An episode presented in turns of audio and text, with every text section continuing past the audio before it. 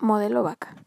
Un estilo de aprendizaje se basa en características biológicas, emocionales, fisiológicas y psicológicas que controlan nuestra manera de captar, comprender, almacenar y usar nueva información.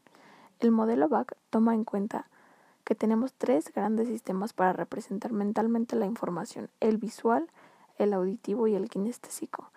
El criterio neurolingüístico que considera la vía de ingreso de información, ojo, oído o cuerpo o el sistema de representación visual auditivo kinestésico resulta fundamental en las preferencias de quien aprende o enseña. La noción de cada persona aprende de manera distinta a las demás, permite buscar las vías más adecuadas para facilitar el aprendizaje. Sistema de representación visual. El sistema de representación visual tiende a ser el sistema de representación dominante en la mayoría de las personas. Ocurre cuando las personas suelen pensar en imágenes y a relacionarlas con ideas y conceptos.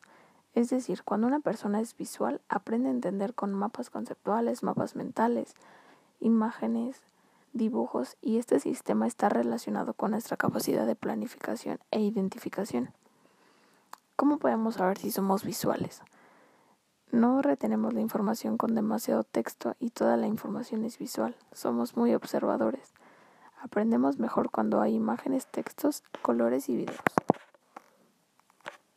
Sistema de representación auditiva. Las personas que son más auditivas tienden a recordar mejor la información siguiendo y recordando una explicación oral. Es decir, una persona que es auditiva pone más atención en la clase que es totalmente oral, puede retener toda la información, se les facilita más estar en una exposición, participar en un debate, aprender un idioma, recordar canciones. ¿Cómo podemos saber si somos auditivos? Puedes repetir con habilidad y recordar lo que dice alguien más en una conferencia o en una clase. Es muy fácil para ti los exámenes orales, las exposiciones y las presentaciones te gusta estudiar con música y puedes recordar datos y personas con ella. Sistema de representación kinestésica. Se trata del aprendizaje relacionado a nuestras sensaciones y movimientos, es decir, las personas que son kinestésicos pueden aprender haciendo diferentes cosas, pero al mismo tiempo retienen toda la información que se está explicando.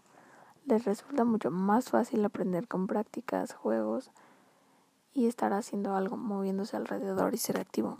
¿Cómo podemos saber si somos unas personas kinestésicas?